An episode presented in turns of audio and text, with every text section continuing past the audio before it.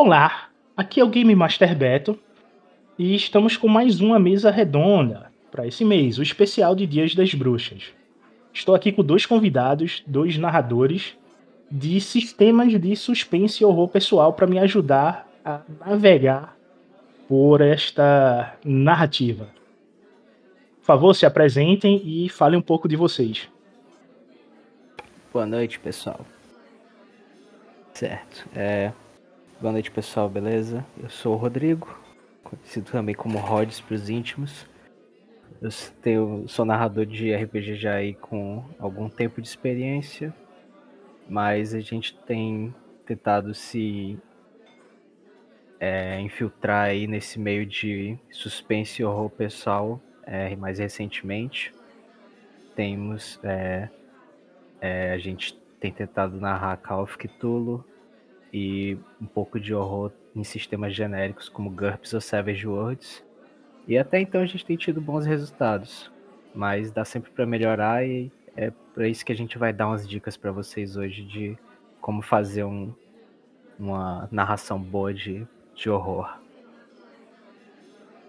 Eu sou Gustavo Piazza, sou mestre profissional da True Strike RPG profissional, é, sou mestre de D&D e especialista em Ravenloft, meu cenário preferido, e tento focar nessas, nesse cenário e acho que o D&D é uma, uma pegada um pouco diferente, né? mais fantasia, mas dá uma combinação muito legal e dá para se aprofundar bastante, fazer uma coisa bem sinistra também D&D. Vamos lá. As redes pessoais de cada um dos convidados vai estar na descrição do cast, bem como, vo como vocês entrarem em contato com eles para poder se aventurar nessas histórias sombrias e macabras. Então, como é que a gente pode construir uma história de suspense?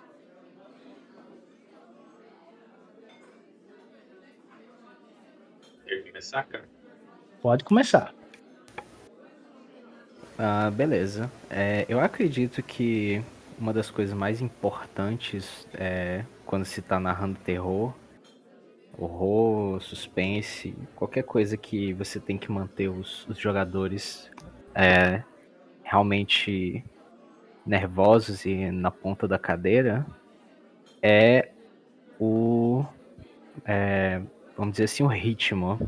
Você tem que conseguir manter um ritmo de narração interessante para que é, você não dê oportunidade para que os jogadores se sintam seguros e também não fiquem é, é, também se sentindo um pouco é, entediados também com a mesa. Uma das coisas que eu acho que é muito importante para realizar esse tipo de narração é você, é, apesar de o RPG em boa parte ser importante a gente dominar a arte da improvisação, né? Porque todo jogador consegue vai pensar em várias formas diferentes de fazer uma coisa, então a gente não pode só manter tudo dentro dos trilhos. Mas uma coisa que eu acho muito importante para esse tipo de narração é você ter pelo menos algumas partes é, de, de é, descrições bem escritas e bem é, determinadas para você ler durante a sessão. Por exemplo, quando eu estou falando aqui com vocês agora, vocês veem que eu falo muito é, ai, é, hum, Tá entendendo? E às vezes na, durante as nossas narrações a gente também acaba fazendo isso. Uma coisa é você estar tá descrevendo, por exemplo, o um encontro com, vamos dizer, vocês encontram um, um, um, bando de ratos no esgoto. E aí você, como mestre, se você não, não se preparou, você pode dizer, é, vocês encontram um bando de ratos e, é, bem, eles são muitos e vocês veem os olhos deles brilhando na escuridão e. É, enfim.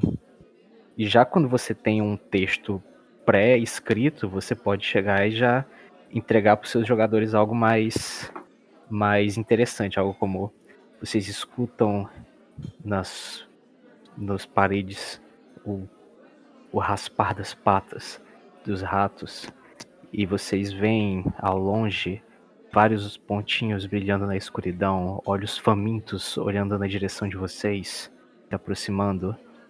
Quando mais perto eles chegam, você vê eles famintos, ferozes, mortos de fome, praticamente malnutridos. E eles se aproximam de vocês. Eles não parecem ter medo, pois para vocês eles podem parecer uma nova refeição.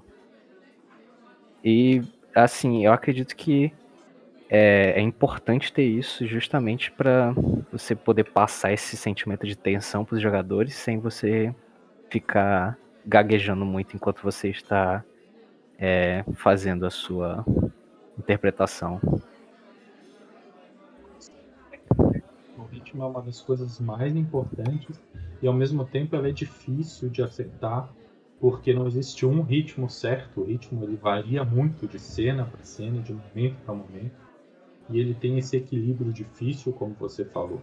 Eu acho que o horror ele é precedido pelo suspense, né, pela antecipação, que são elementos mais fortes, mais valiosos para criar atenção do que o próprio horror, que é o momento em que a criatura, a ameaça, ou seja lá o que for, se revela.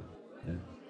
Uh, e esse momento de antecipação e de suspense, ele tem que ser mais lento, tem que ser bem descrito, né? uma descrição é, rebuscada de certa forma, mas também eficiente para dar tempo dos jogadores irem se aclimatando, se sentirem dentro da situação e recebendo as informações aos poucos é uma coisa que eu acho muito importante para a mente deles poderem ir completando aquilo que você não diz com a imaginação deles, que normalmente é sempre pior do, do que qualquer coisa que você conseguir mostrar para eles. Mas ao mesmo tempo tem esse momento que você tem que a coisa tem que ser ágil, não pode ficar, né, enrolado também para não ficar entediante e principalmente porque muitas vezes eles podem ficar numa situação de muita indecisão quando você faz todo esse mistério e tudo mais, às vezes o jogador fica, puta, e agora? Não sei o que eu faço, não sei o que eu faço tem que deixar o jogador saborear um pouco essa indecisão, porque essa indecisão está muito próxima do medo, que é o tema que a gente quer explorar, mas ao mesmo tempo não pode ser chato. Então isso é uma coisa difícil de, de acertar, acho que vai muito da experiência e, e testando cada, como eu falei, cada cena pede uma coisa diferente. Ok, dos pontos de vista que colidem em termos de como construir a história. Mas nessa construção, basicamente, vocês montam tópicos ou pegam histórias prontas e tentam colocar a criatividade de vocês em cima de algo já pronto? Eu prefiro usar histórias prontas. Eu, né, tenho uma certa dificuldade de tenho facilidade de começar várias histórias, mas eu tenho dificuldade em fechar elas, em amarrar. E quando eu jogo uma aventura pronta, eu sinto que fica uma experiência bem melhor. E só que, claro, a aventura pronta, se você simplesmente pegar e narrar como está no livro, ela vai ser bem medíocre. Né? Você tem que acrescentar e acrescentar muita coisa. E é isso que eu acho que cada momento você tem que pegar cada cena, entender a função de cada cena. É, é, acho que as cenas elas podem ter a função de ser um desafio ou ser uma cena de exposição. Exposição pode ser simplesmente exposição de plot, mas pode ser exposição de cenário também, ou às vezes de clima, simplesmente. Por exemplo, na feitura Curse of Strahd ali, para pegar essa aqui, eu, eu, eu tô com três mesas dela ao mesmo tempo, então ela tá bem fresquinha na minha cabeça. É, ela tem uma cena que tem os portões da Baróvia, que é basicamente uma muralha que os portões se abrem sozinhos, os personagens atravessam, depois eles se fecham. E, é, bom, spoiler, isso é tipo a primeira sessão do jogo. isso não tem nenhum significado verdadeiro para a história, para o plot e tudo mais. Mas é uma coisa que dá o clima do cenário, se ela for bem descrita, entendeu? Deixa os, os jogadores em dúvida. Eles não sabem que aquilo lá não vai influenciar em nada. Mas quase todas as vezes que eu jogo, a pessoa, ah, então eu vou botar uma pedra para quando o portão fechar, a gente não ficar trancado aqui dentro, entendeu? o pessoal eles começam a criar soluções para problemas que não existem. E é porque é já entra o, o fator medo, né? O fator Exatamente. medo já começa a influenciar. Exatamente, porque se tudo que tu apresentar for uma ameaça, não vai ter o um medo. Porque assim, ah tá, isso é uma ameaça, vamos sacar a espada e enfrentar. Então, se às vezes você apresenta uma ameaça, às vezes você apresenta uma coisa que parece uma ameaça, mas não é, você está just, justamente bagunçando com a cabeça do jogador. Ele vai estar tá sempre o tempo inteiro indeciso. Será que ataco? Será que não ataco? Será que fujo? Será que me escondo? Então, isso é bem importante. Eu acho que eu acabei saindo do tema, na verdade. Não, não, não. O tema aqui é o suspense. Não, o tema do podcast faz... sim, mas o tema da pergunta eu acho que eu. Não, não, entrou, entrou bem, entrou bem. Entrou muito bem, Gustavo. Valeu aí. E Rodrigo? É, no geral eu concordo aí plenamente com o Gustavo. É, a gente precisa. É, é, mesmo que a aventura seja pronta, né? A gente tem que saber acrescentar alguma coisa extra, porque só realmente estar tá lá lendo, né? O que está lá não, não, não vai trazer o, o esperado que, que é realmente aquele sensação de tensão, né? A gente vai estar tá só meio que jogando um videogame para pros jogadores, né? Que traz atenção mesmo é justamente a interpretação do mestre. E eu também concordo plenamente com essa questão aí que ele levantou de saber dosar, né? Essa questão dos, dos de mostrar mesmo o que, que é o perigo para para evitar ficar nesse, nesse, nessa indecisão dos jogadores, né? Especialmente em alguns sistemas mais letais. Tipo, isso não é nem tão forte assim em D&D, porque é um sistema mais abstrato na questão dos pontos de vida e tal, mas em outros sistemas que uma, uma facada pode te matar, e é que os jogadores realmente vão ficar com medo de se mexer, sabe? O cara não vai querer andar porque se der um passo errado, vai cair num buraco e se espetar no, no desfiladeiro lá embaixo. Realmente tem que saber dosar mesmo e falar, saber onde colocar o, a tensão, onde colocar o desafio, saber realmente colocar os, as descrições certas no que realmente pode ser perigoso para os jogadores para evitar eles ficarem rodando em círculos com realmente com medo de fazer qualquer coisa. Muito bem colocado aí pelo Gustavo lembrei, na verdade, que eu queria falar e depois me perdi. É que, como eu disse, cada cena tem uma função diferente. Então é muito importante quando você está lendo a aventura pronta, você olhar, ler com um olhar crítico para entender qual é a função daquela cena. Como eu disse, é um desafio, é uma exposição, o que, que ela é. Algumas cenas vale a pena você cortar se você acha que ela não cumpre uma função, ou às vezes cumpre, mas cumpre mal cumprido. Mas mesmo na maioria das cenas que você não vai cortar, você tem que tentar absorver dela qual que é o cerne daquela cena e trabalhar para desabrochar a força que ela tem. Então você, né, tem que trabalhar, tem que fazer a cena sem toda a cena tem que ter algum impacto. O impacto pode ser uma coisa sutil, como o exemplo que eu dei do Portões da Maravilha, pode ser uma coisa mais é, vívida, assim mesmo. Por exemplo, é, o jump scare é uma coisa que dá para fazer no RPG também. Claro que não vai ter a mesma força do cinema, que o cara joga uma imagem com barulhão na cara, mas você pode fazer narrações com jump scare. Sem, sempre com bastante economia, porque senão fica um troço bem chato. Mas é só um exemplo de uma coisa grande. E tentar descobrir o que, que tem de de grandioso, de maravilhoso naquela cena que você tem que. qual a, emoção que você tem que passar. Esse trabalho é muito importante. É, só para pontuar uma coisa, eu acho que meio que uma gafe que eu cometi uma vez em uma, uma aventura que eu, que eu fiz relacionada a isso, né? Justamente a questão que em uma cena que era para ser meramente expositiva, né? Onde os personagens iam tratar com, com uma pessoa sobre porque às vezes eram investigadores e iam falar com uma pessoa sobre essa investigação que eles realizar. E eu passei muito tempo descrevendo os guarda-costas dessa pessoa para dar a impressão que ela era uma pessoa rica, poderosa e tal.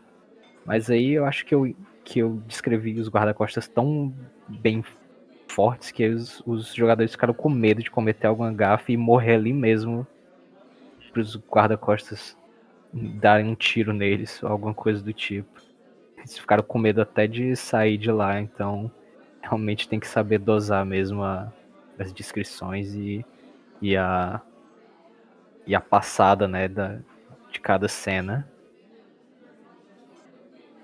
Vou falar em dosar a cena e você ter o momento para você passar de, de uma cena para outra, o, o que vai fazer influenciar o medo ou o suspense nos players, o que influencia um narrador de horror e suspense para ele poder conseguir colocar nas suas histórias?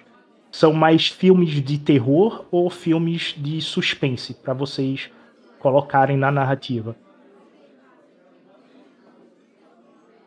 É... é eu acho que os dois têm importância porque é, é, eu acho que as, uma coisa sem a outra perde muito a força, né? O horror sem o suspense é só galhofa.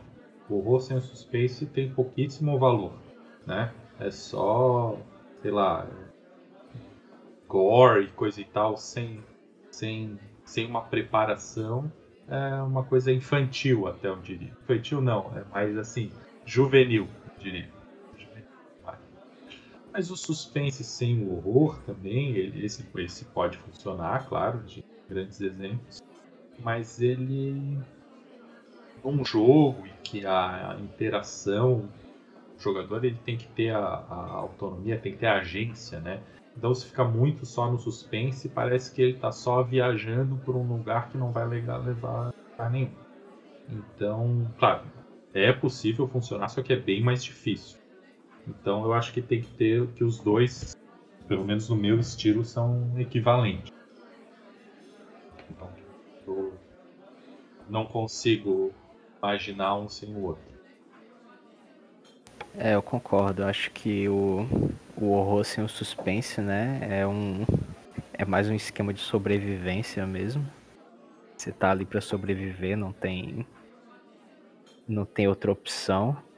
E o suspense sem horror não tem aquela. Não tem aquela necessidade de. Justamente o contrário, não tem a necessidade de sobreviver. Você pode só ficar com medo, mas não existe risco real. O que eu tenho utilizado para me, me inspirar para essas sessões de Call of Cthulhu, obviamente, são as obras do, do Lovecraft, né? Eu tenho lido alguns dos contos deles e realmente o cara passa muito tempo descrevendo. São coisa de duas, três páginas só de descrição. E é, e é. Eu acho que é aí que realmente está o suspense, sabe? A partir do momento que você começa a descrever muito minuciosamente uma coisa, as pessoas começam a, a levar a imaginação para o porquê daquela descrição, né? Ele fala, ah, não sei o que, tem uma, uma tabuleta aqui com uma imagem pequena de um. Imagem pequena, talhada à mão de um homem com tentáculos no rosto e asas, não sei o que. E aí você pensa, porra, tentáculos no rosto e asas, o que, que é isso, cara? Isso é uma entidade cósmica e tal. Obviamente todo mundo já, já conhece o Cthulhu, né? Mas você imagina o cara que leu isso pela primeira vez, né? O cara deve ter ficado muito assustado. E aí, dessa descrição, ele passa, ele passa todo esse tempo descrevendo, né? E aí, quando chega realmente na hora da ação, a coisa se desenrola mais rápido, né? E aí você realmente não tem tempo para para pensar, você tem que agir. E aí, eu acho que é justamente nesse, nesse, nessa passagem entre o entre a tensão e o momento de agir, que é onde, onde o, o, a questão do susto né, brilha, né? Que aí é realmente onde o, o jogador toma aquele susto. E aí que você. E aí que o narrador de terror. Isso que separa o narrador de terror básico do realmente bom. Saber como o Gustavo falou, né? Saber manter o, o ritmo da aventura. Esse ritmo a gente também vê em livros de sobrevivência como o do Romero, que é um, a Madrugada dos Mortos. Que você, você ganha o suspense e o horror por aquela emergência de você não estar tá naquele lugar, senão você vai morrer. É aquele intuito de que você vai perder a vida a qualquer momento. E surgiu vários jogos baseados nessa ideia. O que é que vocês podem falar sobre esse estilo de é, sobrevivência com suspense? Não é bem horror, é mais o suspense em si, de você ser pego no ato e ter que correr a todo custo, senão você vai acabar numa situação que não tem chance e vai acabar morrendo. É, beleza. É, eu acho que é, relacionado a isso, a gente tem. A gente pode usar mesmo até o Madrugada dos Mortos como, como exemplo, né? Que apesar de, de ser um filme de zumbis, né? O original tinha muito pouco tempo de zumbi na tela. Muito do que a gente via era o pessoal entrando na casa, se protegendo e tal. Ou seja, é você dar um momento de onde o, o as pessoas, né, que estão participando daquela situação se sentem, vamos dizer assim, confortáveis, sabe? Se sentem seguras. E aí isso faz parte desse ritmo que, que a gente tem falado aqui, né? Que é basicamente é tensão, tensão, tensão, segurança. E aí quando o cara se sente seguro é aí que você vem e acerta ele com a você precisa correr agora.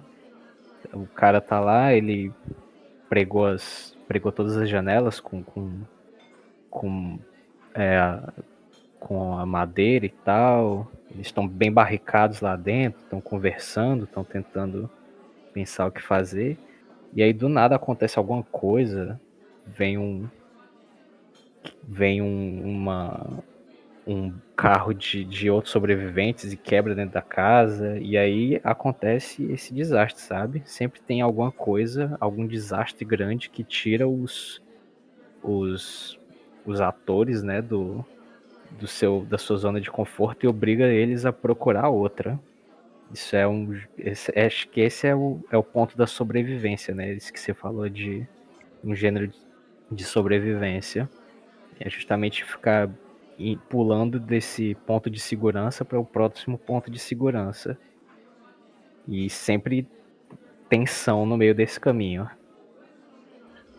Esse tipo de jogo funciona melhor quando ele é um jogo curto. Um shot, ou, ou talvez até uma aventura curta. Porque manter esse tipo de, de, de tensão tão alta o tempo inteiro pode ficar muito cansativo. E é até difícil pro mestre conseguir manter isso, porque. Sei, o mestre cansa. Eu, pelo menos, eu canso um monte quando eu tô mestrando. Termina, termina o jogo eu tô exausto. É, perfeitamente, é... concordo.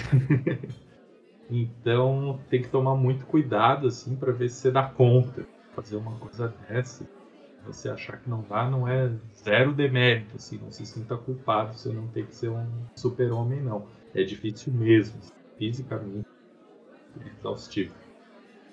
E, e sobre as referências, eu lembrei quando você estava Jorge Romero, é, que existe um outro, um, existem referências importantes que podem ser tiradas que às vezes não são de terror, ou às vezes até são terror ou horror, mas a gente não associa com isso. Porque quando você estava falando disso, eu lembrei do Jurassic Park, que é um filme de tensão, sobrevivência e horror até, né? Porque não, o dinossauro não deixa de ser um monstro horrível, né? Criatura é, grotesca, enorme, perigosíssima.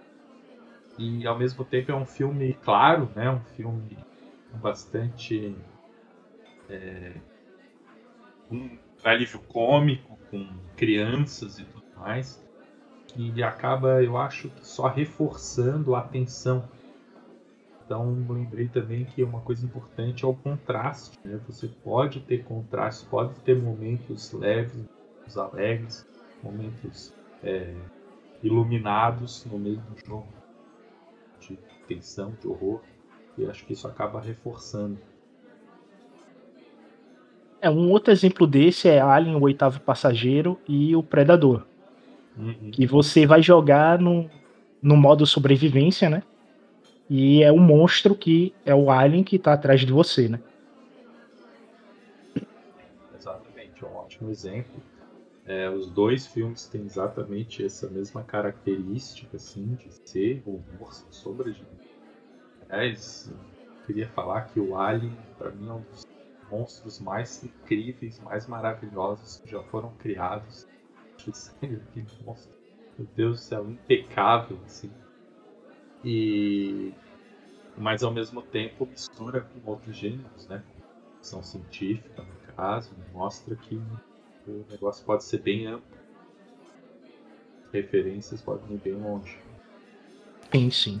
É, o Alien é, ele é bem, bem diferenciado nesse quesito, porque justamente por causa da ficção científica, né, você não sabe muito bem o que esperar, né? Nesse, no universo de Alien já existem androides, né? Então, por mais que o Alien seja um, algo realmente inabalável para um ser humano, um androide poderia sobreviver a um ataque de um alien, né? Ele não vai não vai é, se reproduzir, né? Não pode ser um, um hospedeiro.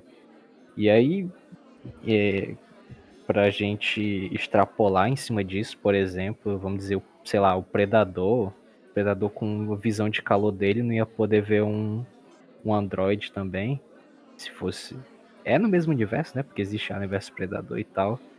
Mas essas questões de essas pequenas vantagens que a gente vê que, por exemplo, pode ter um um androide teria sobre um humano nesse universo são coisas que se traduzem de forma interessante em uma mesa de RPG, né?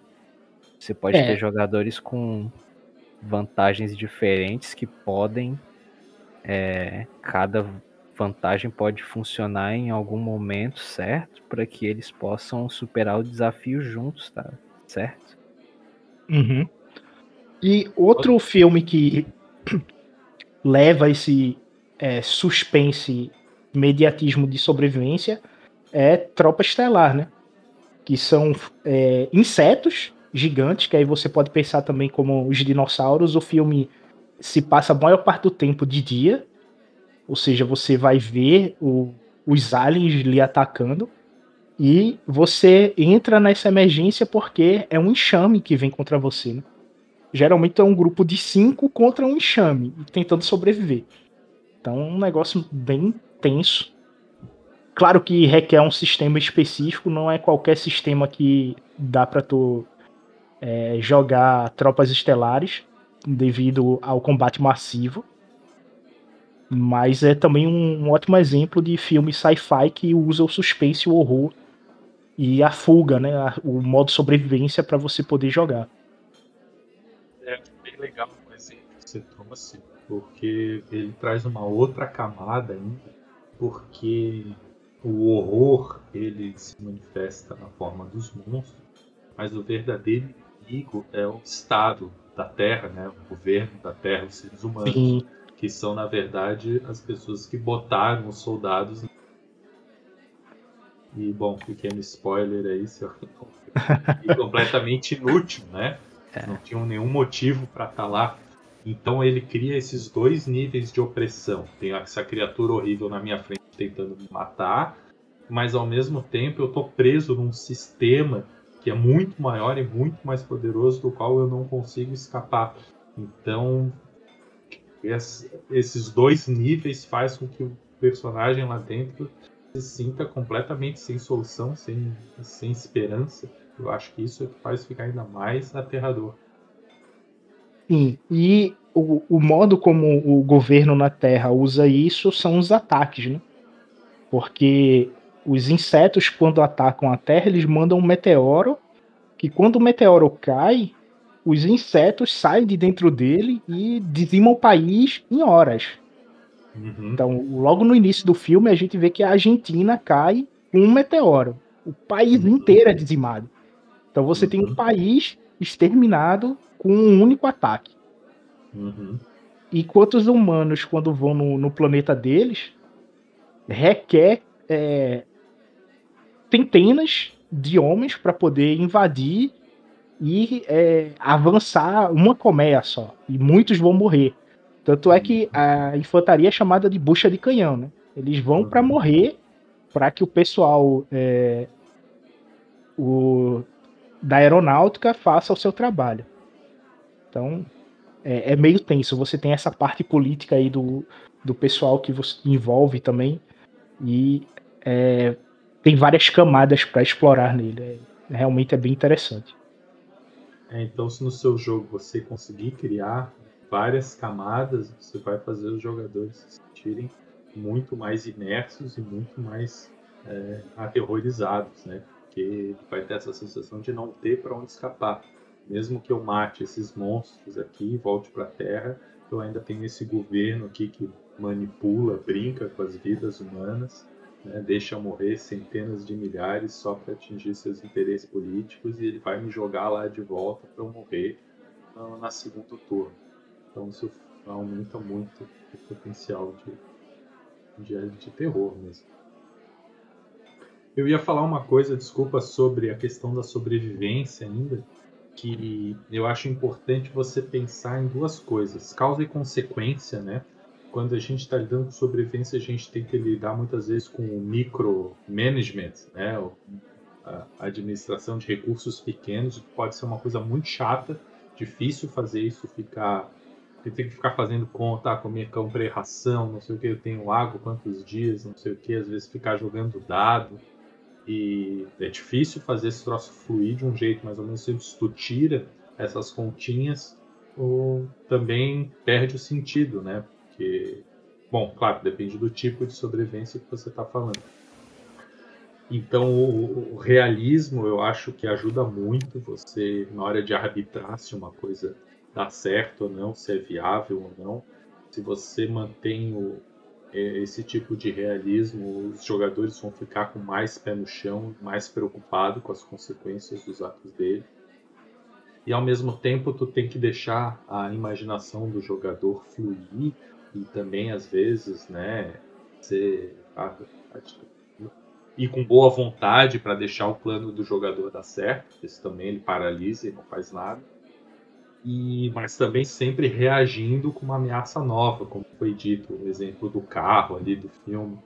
É, e aí naquele momento do jogo em que tudo começa a ficar mais confortável e as coisas dão certo, tu inventa um evento completamente novo do nada que vem e pá, gera um problemão. E aí os jogadores vão ter que resolver a solução de novo. Então fica bem um esquema de montanha russa. Assim russa, né? Tensionando e relaxando, tensionando e relaxando. É e isso aí, fa... perfeitamente colocado. E por falar desses altos e baixos, a gente tem que tomar uma referência maior, né, do para poder montar essas histórias, conseguir toda essa influência. E a gente citou já aqui alguns filmes e o que a gente tem mais para o que vocês poderiam indicar para ler e ver para que o pessoal possa criar essas histórias? Vai. Vai, Gustavo, Eu... você primeiro. Uh, para horror, eu tenho um filme que para mim é o, o, meu preferido. Um filme bem conhecido que é o Drácula de Bram Stoker. Acho que ele é de 91, eu acho, por aí, em dos anos 90 porque ele vai para esse estilo que eu gosto muito do horror gótico, né, mais tradicional. Mas ele faz isso de um jeito muito inovador. Ele consegue ser fiel ao livro em muitos aspectos, mas ele inova muito na estética. O, o Drácula ele aparece no primeiro momento como um cara muito velho, né, com um cabelo tem uma forma de coração que é bizarro, ridículo. Eu fico imaginando como é que o cara teve coragem de fazer aquele cabelo, mas ao mesmo tempo gera uma estranheza tão grande. E ele tem alguns detalhes que, por exemplo, ele tem tufo de pelo na palma da mão. Ele é, tem uma cena que o cara tá no quarto dele fazendo a barba E aí ele. O Drácula tá na porta do quarto, sei lá, uns 5 metros de distância. E aí ele se vira num piscar de olhos e ele já tá colado nele, né? Tivesse movido uma velocidade incrível. É uma coisa que o filme nem explica direito. Então são cenas de horror, mas é um horror sutil, né? Eu, eu considero isso como horror, né? Aquela mão peluda com aqueles dedos enormes. É uma coisa bizarra e grotesca, mas não é uma coisa de você ficar completamente chocado. Então o filme ele o tempo inteiro pontua assim esse tipo de horror sutil, com coisas pequenas, e eu acho que funciona muito bem. E para o suspense, a minha maior referência, a minha preferida, digamos assim, é O Silêncio dos Inocentes. É, coincidentemente, eu acho que é do mesmo ano o filme, se não é do ano seguinte, assim, isso dos anos 90. E o filme ele consegue ser extremamente tenso na, em cenas só de diálogo, por exemplo. Quando a Clarice Starling está entrevistando o Hannibal Lecter, que está preso numa cela, né, a parede de vidro separando os dois. Então ela está numa situação teoricamente 100% segura, não tem a menor chance de ser ferida por ele. E ele está só conversando e ele começa a fazer perguntas sobre a infância dela, sobre coisas da personalidade dela. E ela é obrigada a responder, senão ela não consegue a ajuda que ela precisa dele.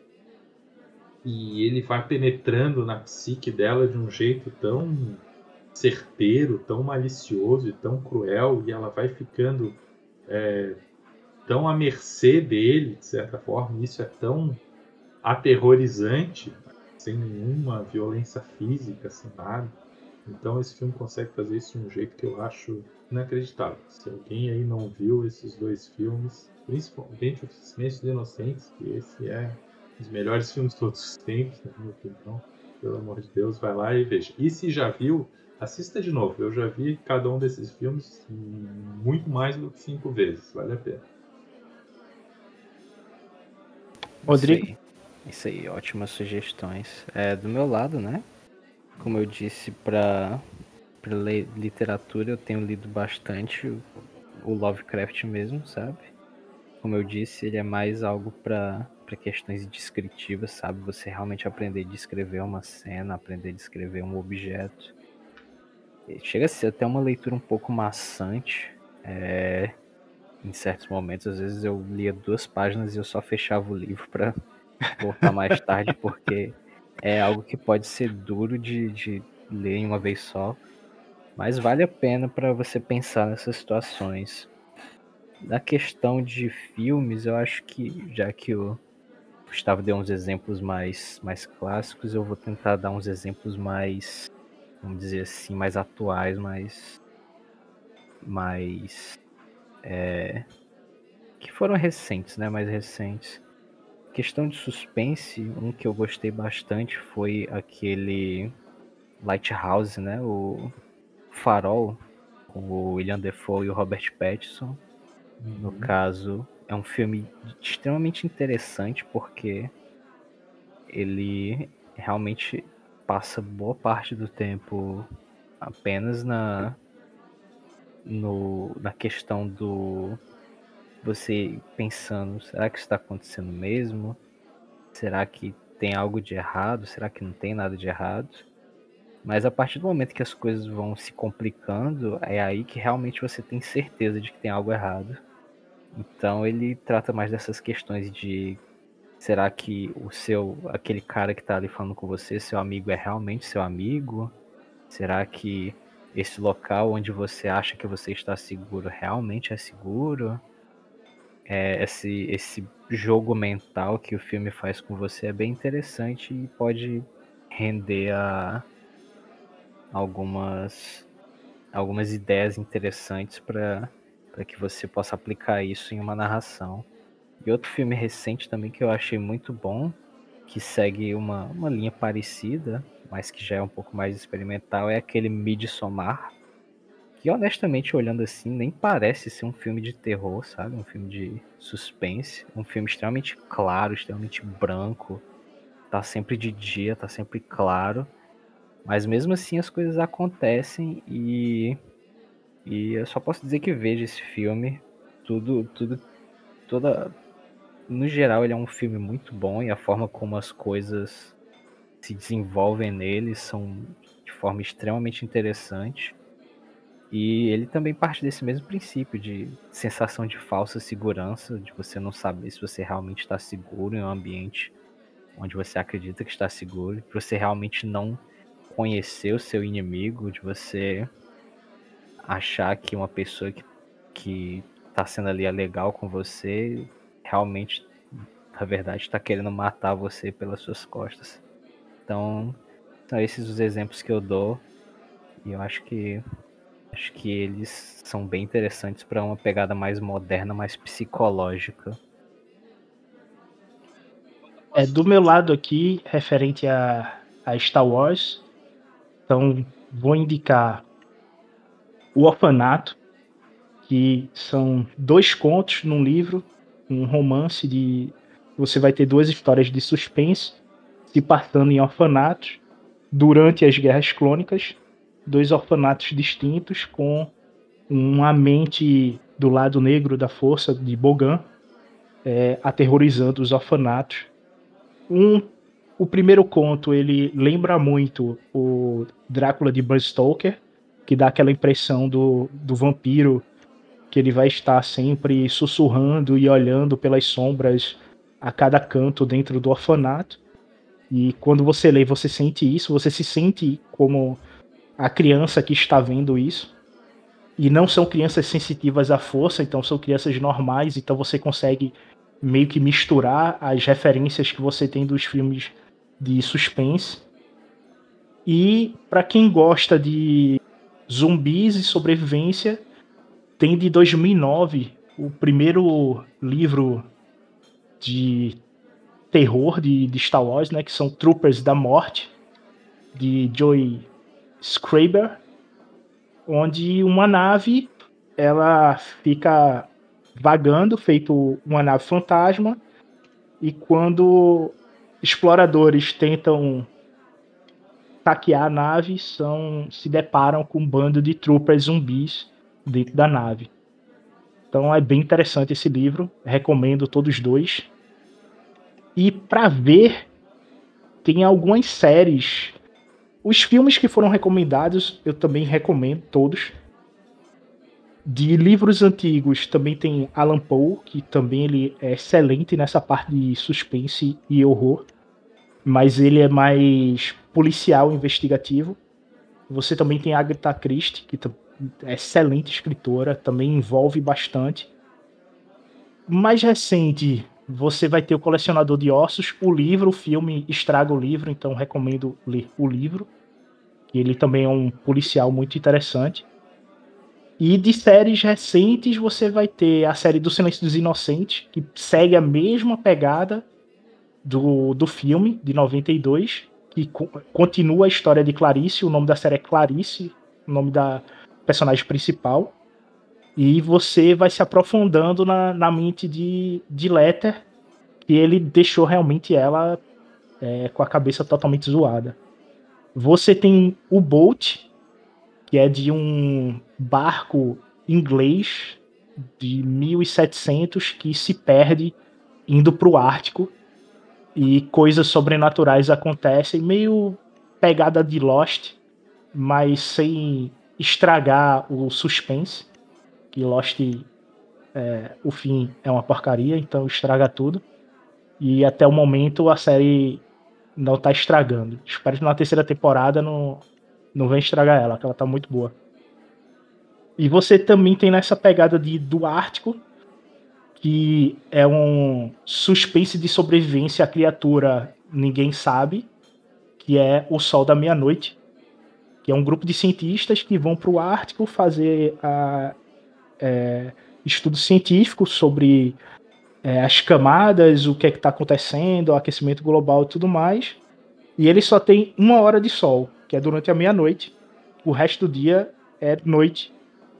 E nessa uma hora é quando eles podem investigar o que está acontecendo. E durante a noite a turma morre, né? Muita gente morre. Então você fica sem saber o que é a criatura. Tá na terceira, vai pra terceira temporada e ele é muito bom. Segue uma ideia muito boa. Excelente exemplo do que não se fazer. Que eles criam aqueles mistérios que no início é maravilhoso. Cantado, roendo as, os dedos e simplesmente não entregam, né? Então é uma falta de respeito tão grande com o telespectador, assim, eu acho inacreditável. Como é que um negócio que começou tão bem teve um final tão, tão, tão ruim. Então entregue. Se você quiser, quiser criar um mistério, principalmente, mas mesmo suspense, e tenta entregar alguma coisa, né? Senão a pessoa se sente traída. E é a pior sensação possível. Eu concordo plenamente.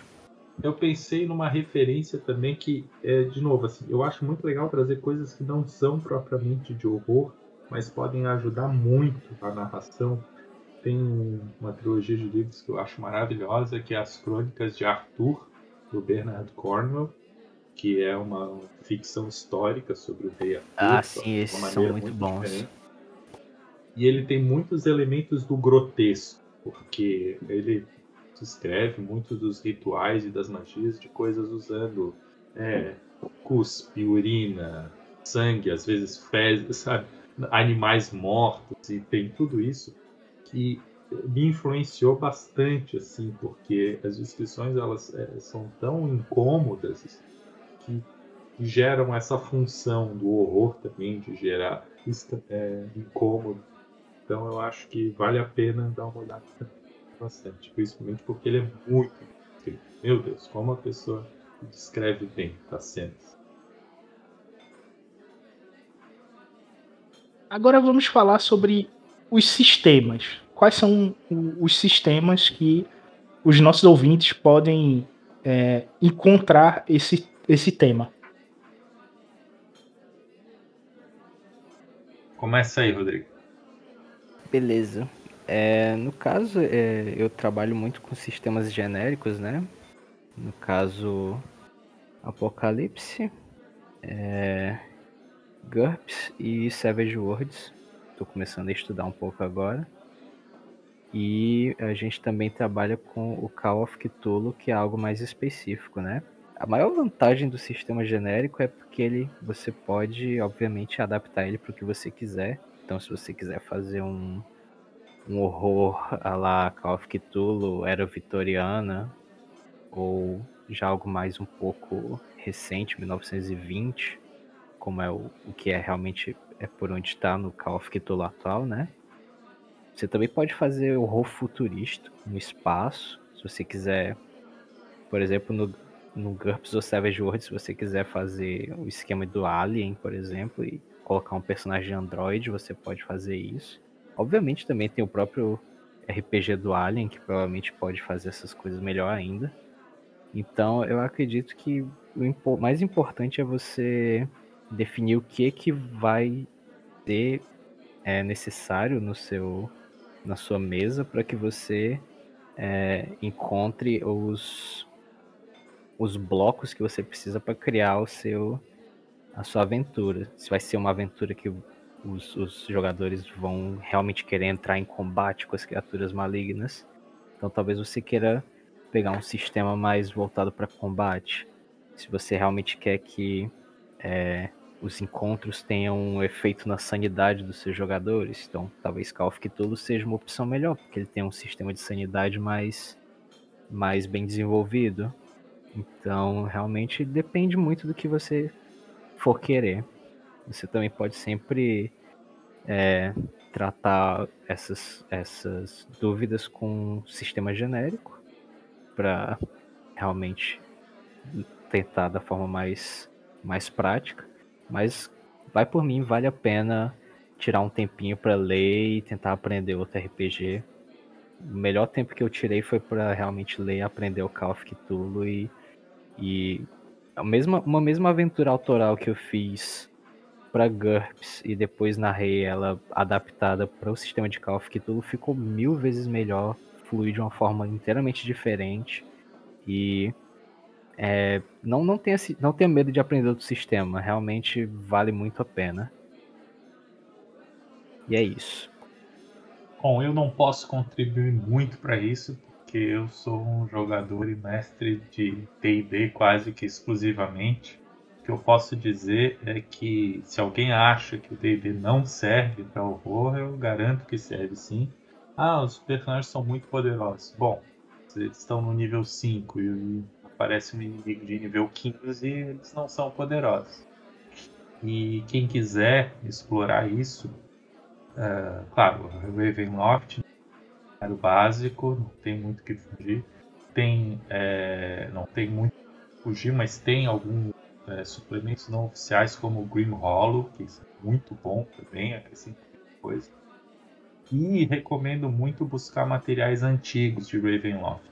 Eu adapto muitas regras da AD&D de segunda edição, do Ravenloft terceira edição, para jogar na quinta, com as regras de medo, horror e loucura, que até foram lançadas, né, até para foi em Out of the Beast, da quinta edição, mas eu fiz alguns ajustes, eu acho que da maneira como está ali não funciona muito bem, vale a pena. E ele tem regras para lançar maldição e tem regras de teste de corrupção. Chama de teste de poder, mas é uma tradução mal feita. Cada vez que o personagem faz alguma coisa má, resumidamente, ele vai é, sendo corrompido, ganhando poderes que estimulam ele a fazer aquela coisa de novo para ser corrompido mais ainda, mas vão gerando penitências então essas coisas são, são bem legais e funcionam bem. É, o que eu posso indicar que eu já joguei, não narrei, tô ainda estudando, é Cult, que ele segue na mesma pegada de Call of Cthulhu, que ele tem essa parte psicológica muito forte no sistema.